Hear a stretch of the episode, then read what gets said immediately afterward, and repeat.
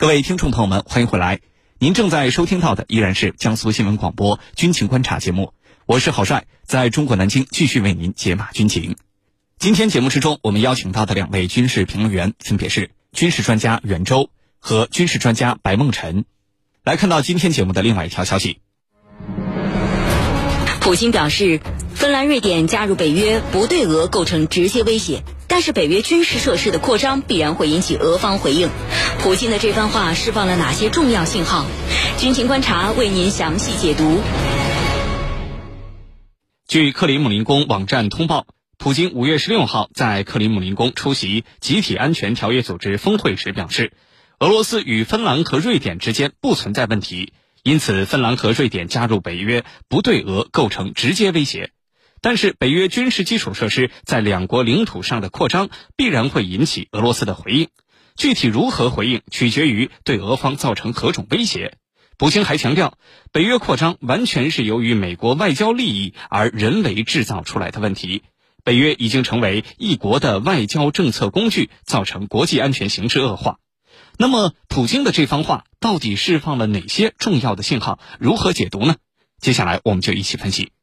白老师。普京在这次谈话当中啊，呃，有一段话其实让很多军迷啊，包括很多网友都觉得非常意外，那就是说，芬兰和瑞典加入北约不对俄构成直接威胁。那么，普京为什么要这么说呢？真的没有威胁吗？请白老师为我们分析一下。好的，呃，那么这个有关芬兰和瑞典加入北约对俄罗斯是不是造成直接威胁这个问题啊，其实我觉得首先要从历史的角度来。呃，冷战期间，芬兰和瑞典当然都不是北约国家，但是反过来说，芬兰和瑞典也没有像很多人说的所谓像是一个中立国，并不是。欧洲的这个所谓的中立国里面，呃，真正相对中立的是奥地利，像北爱尔兰，包括像可能瑞士，这些是真正意义上的比较中立的啊，包括像马其顿。那么同时，我们说像芬兰和瑞典这样的存在啊，它其实在冷战期间被称为。不是北约国家的北约国家，或者说是比北约国家更北约的国家，什么意思？就是他们没有北约身份，但是他们在当时北约和华约两个阵营的这种对抗和对峙之中呢，其实一直是站在北约一边。那么，不断的帮助这个我们说北约，那么在北方这个是当时欧洲北方这个方向上，其实对俄罗斯造成一定的压力。所以这块来讲，两个国家。没有加入北约和他们跟北约没合作，这其实是完全不同的。这两个国家跟北约的合作，应该来说一直都很深入，甚至比很多北约国家要深入的多。呃，那么因此，我觉得对于俄罗斯来讲，就是芬兰和瑞典加入北约之后，那么俄罗斯在北方所面对的这个复杂的环境，呃，应该来说并没有在短时间内迅速的发生变化。这个可能跟你比如挪威加入北约，那差别可能就相对来讲大得多了啊。因为芬兰和瑞典，一个是我们说芬兰，它跟俄罗斯是是这个地面上，我们说有陆上边界。那么瑞典方面呢，更多的还是从波罗的海的方向。但是这两个方向其实对于俄罗斯来讲，现在即便北约在两个区域有重兵，其实俄罗斯在这两个区域应该来说也能够投入的力量也就这么多了。那么，而且我们说，考虑到芬兰，那么它在这个北极圈附近，所以这个芬兰的军事部署呢，其实短时间来看啊，我们讲北约在装备、在人员方面的，在这个区域呢，可能跟俄罗斯想要一争高下，还是要花点时间的。所以，我觉得俄罗斯方现在的表态呢，一个是，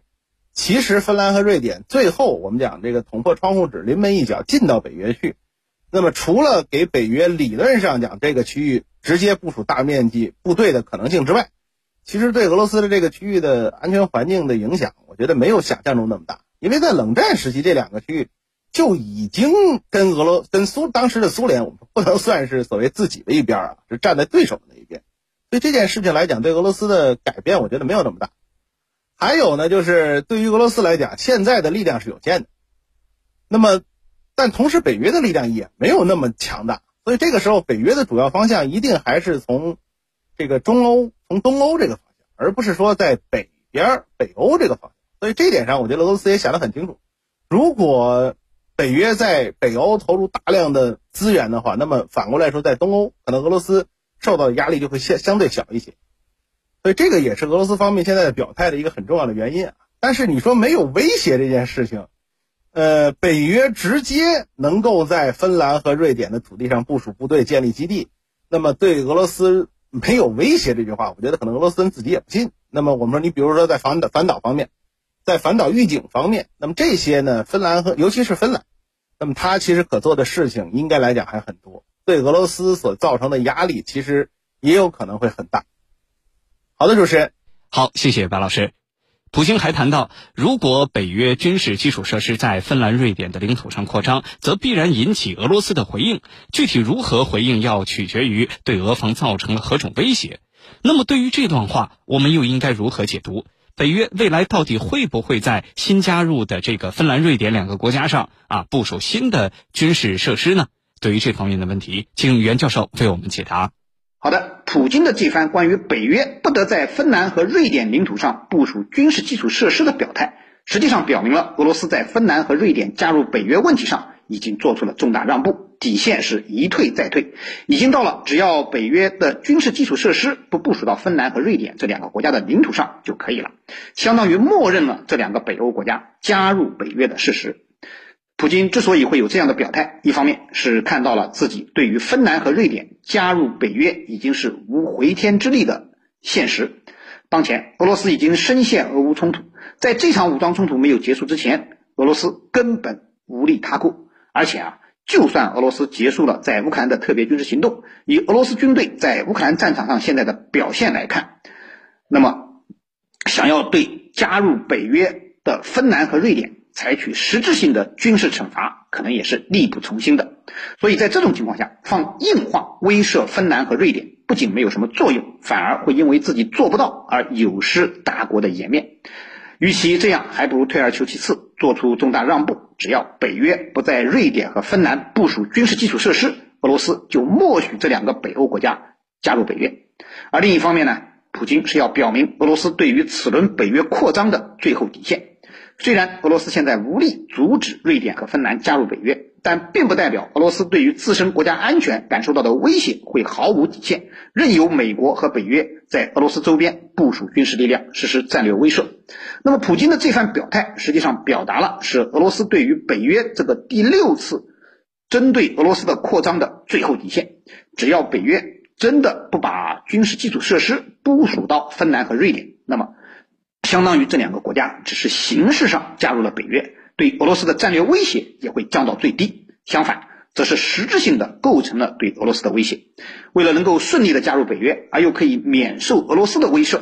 瑞典和芬兰很可能会考虑普京提的这个条件。毕竟，他们加入北约更多的只是想享受北约带来的安全利益，而并不是真的想替美国充当反俄的先锋和棋子。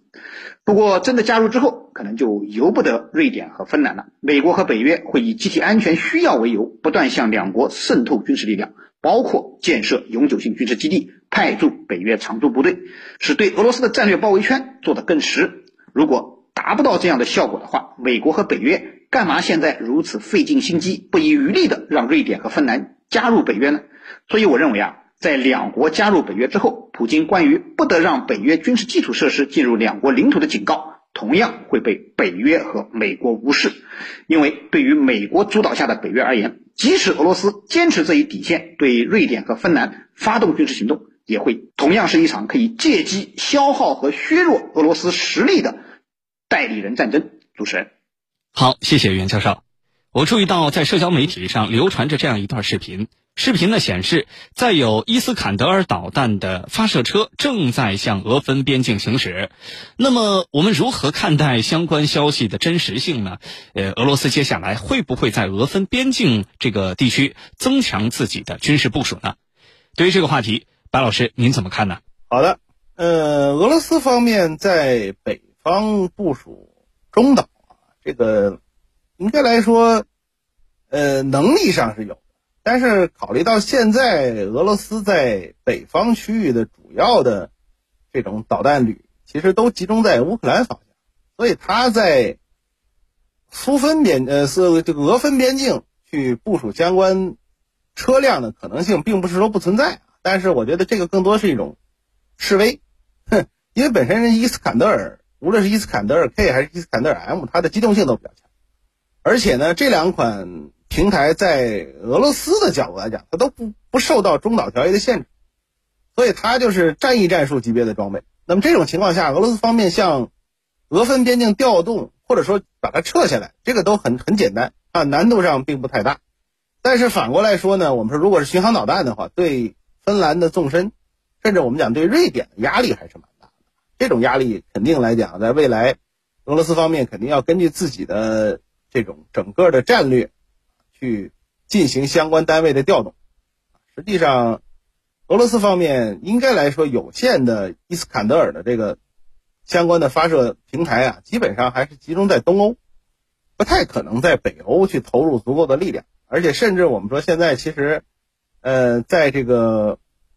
俄乌的问题之上，那么应该说俄罗斯的有限的伊斯坎德尔的在北边去部署比较多的相关的发射平台，那么当然会，呃，应该说是分掉俄罗斯有限的力量。所以，我觉得这个部署本身啊，它更多的是一种示威，甚至我们说可能这种部署都算不上是真正意义上的大规模部署。他只是说展示自己有这个能力。那么对于北约来讲，你即便是在芬兰部署了相关的基地啊什么的，那么俄罗斯说我的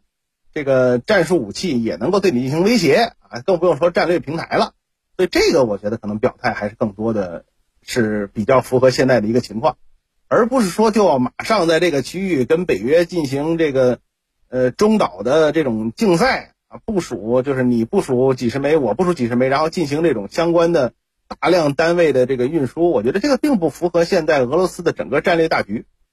那么俄罗斯方面现在应该还是要把它的主要的力量放在东欧，这个可能才更符合现在的一个情况。那么短时间内，我觉得在俄罗斯跟芬兰的边境上面，俄罗斯方面不会部署太多的力量。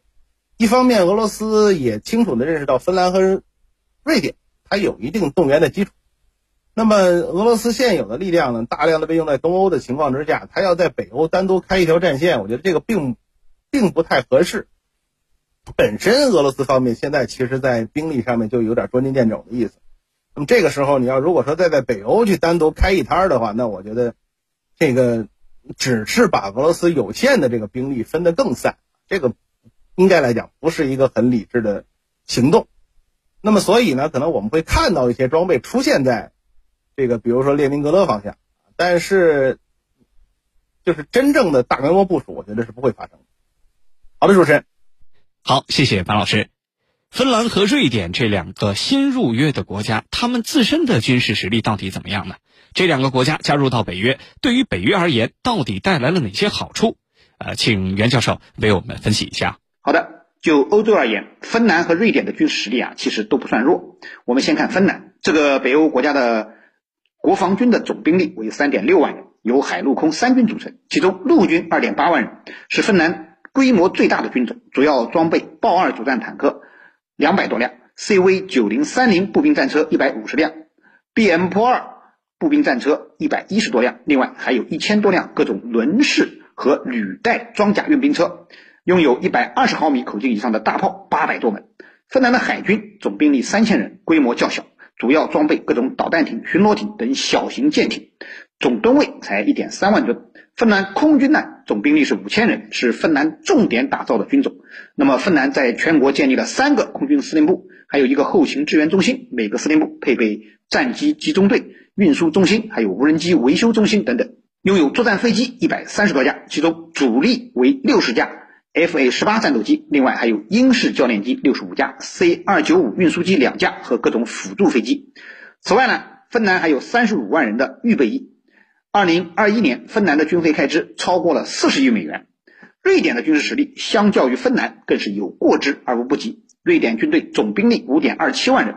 呃，其中陆军三点五万人，主力装备为七百多辆坦克，其中包括二百八十辆豹二主战坦克，一千二百多辆步战车。六百多辆装甲运兵车，六十五辆一五五毫米弓箭手自行火炮。瑞典空军的总兵力仅有八千四百人，却装备了超过五百架作战飞机，其中一半为战斗机，有两百多架达到世界先进水平的三代半战斗机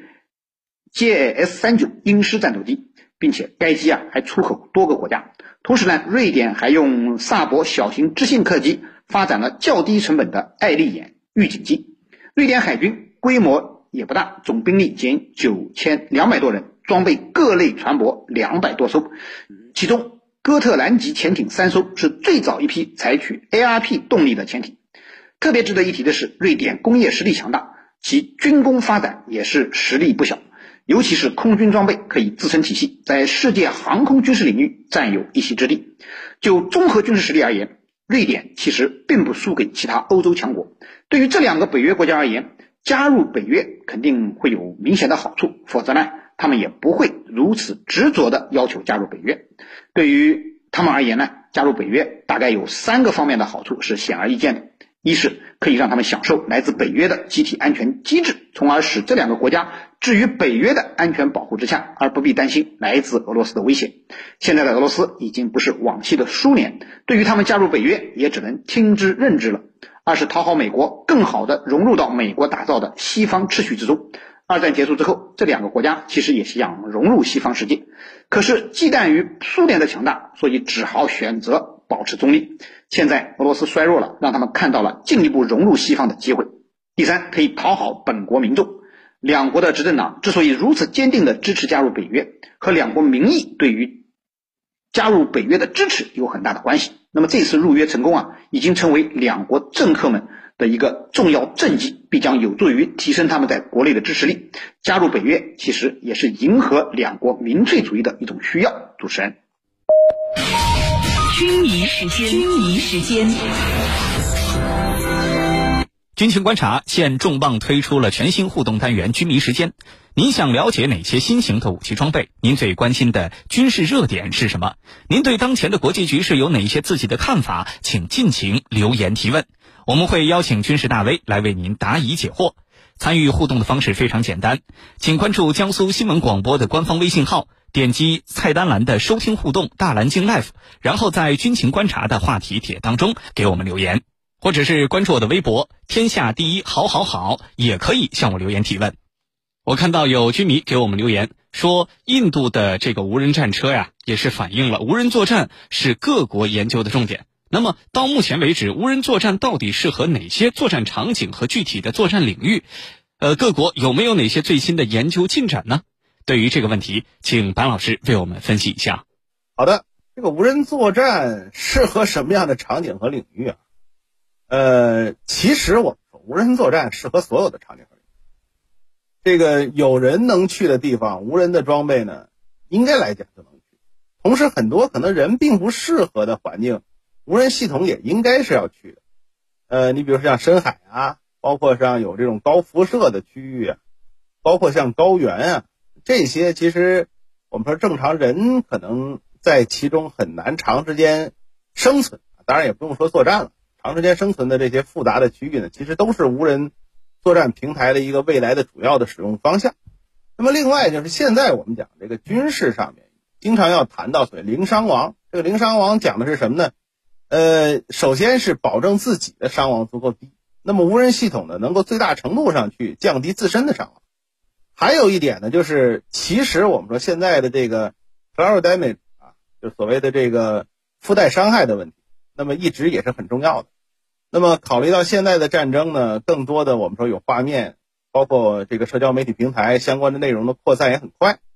所以现在可能很多的国家都认为无人平台。那么这些我们说无人平台呢，他们在这个就是作战之中啊，它可以最大限度的去接近到敌方。啊，比如说一些危险的区域，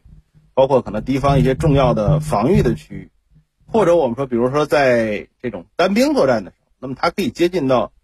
相对比较近的距离呢，去进行目视的这种身份的判别，这些其实都会有利于我们说在作战中尽量的降低这种呃附带伤害的问题。所以现在来说呢，大家基本上认为这个无人的平台。它相对于有人，它肯定要进行有人无人的配合。那么有人的这些平台的任务呢，从过去的这种应该说是直接冲到最危险的区域，变成什么呢？它可能要在最接近战场啊，那么相关的位置去担任一个类似于指挥这种相关的任务。因为无人系统呢，它在这种即便是有人工智能啊，但是它其实在很多的这种判断上面，它相对来讲是很很冷酷的。那么需要人来根据临机的进行相关的这种判别。所以这个时候呢，可能人是在回路之中作为一个监控的角色，而无人系统呢去最危险的环境，那么进行我们说这种呃可能会。造成伤亡的，或者说是可能会造成自身被击毁的这种相关的任务。那么同时呢，我们说考虑到这个无人系统，那么它可以尽量的接近敌方，所以它也要负责去什么，比如说确定对方的身份。因为你现在很多的时候，我们说面对这种，比如说恐怖分子，那么他的服装并不是传统的军事装备，那么你怎么样判断他的身份？那么你要根据对方的，呃，是不是拥有武器？甚至可能是根据对方的这种面容啊，进行这种图像识别来去判断对方的身份，所以这些可能都适合无人系统。那么另外呢，就是我们说一些刚才我们说到不太适合人长时间活动的区域，你比如说高原。那么另外，你像像比如说这种核辐射的区域，那么这些其实都是应该由无人系统在未来去唱主角的地方。那么现在来看呢，各个国家其实在无人系统的研发上面都是很努力的。呃，以往我们看到更多的是无人机，但是现在地面无人作战平台啊，包括水上和就是海上和水下的，水面和水下的一些无人作战系统，现在也越来越多了。呃，总的来说呢，现在那么无人系统呢，在人工智能啊，在隐蔽性上面，其实还是有自己的问题。但是随着大量的使用，那么相关的一些问题呢，在被逐渐的减小，而且无人系统这种长时间持续作战的能力呢。现在也逐渐的被各国所看重，